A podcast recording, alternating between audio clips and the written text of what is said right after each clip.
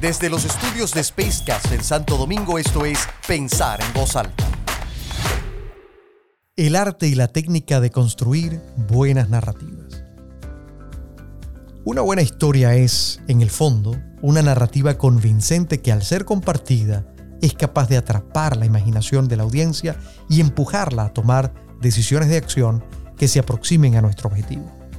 En este sentido, debemos separar en dos grandes bloques el trabajo que supone crear y aplicar narrativas para hacerlas convincentes. Para crear una narrativa convincente, esta debe fundamentarse en los valores y aspiraciones de quienes la construyen, manteniendo un equilibrio favorable frente a las narrativas alternas o competidoras de aquellos que, como nosotros, también construyen sus propias historias para poder lograr objetivos que, en ocasiones, pueden contrastar contra los nuestros. El proceso de creación de una buena narrativa, según Mary Crennel, profesora de gerencia de la confrontación y narrativa de la Universidad de George Washington, debe considerar como premisas fundamentales que ésta sea concisa y de longitud apropiada, favoreciendo con ello el impacto que se pretende alcanzar. Entre sus contenidos, se hace necesario incluir elementos que permitan establecer credibilidad y para ello la data dura y los elementos verificables contribuyen en esa dirección. Las narrativas convincentes deben generar identificación y empatía a través de su calidad emocional, usando para esto desde ejemplos hasta experiencias personales o anécdotas de quien la conduce. Este enlace emotivo contribuye a agregar elementos necesarios para resonar y crear imágenes necesarias en la mente de la audiencia. Esto siempre con el fin de promover un curso de acción determinado en ella. Por otra parte, esa capacidad para integrar elementos del discurso en términos fácticos y emocionales requiere de un rostro, un individuo que tenga las habilidades necesarias para darle vida a la narrativa, una persona que convierta o se convierta en la viva imagen de lo que la narrativa pretende transmitir y en consecuencia se hace propietario e identificador de ella. Es esta persona quien estratégicamente define con criterio alineado a sus objetivos y al sentido de oportunidad el momento más efectivo para comunicar, seleccionando a su vez la escenografía necesaria para potenciar el efecto que uno desea tener ante los grupos de interés a los cuales se va a exponer.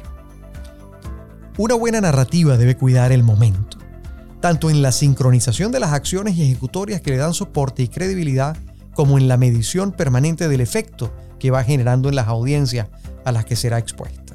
Solo de esta forma logrará permanentemente recalibrar sus contenidos sin perder la esencia de lo que se compone, sus valores y aspiraciones. En este sentido, Mary Crennel nos propone los componentes para producir una narrativa convincente a través de considerar los siguientes elementos. Primero, identificar la narrativa con esos valores y aspiraciones a las que me he referido.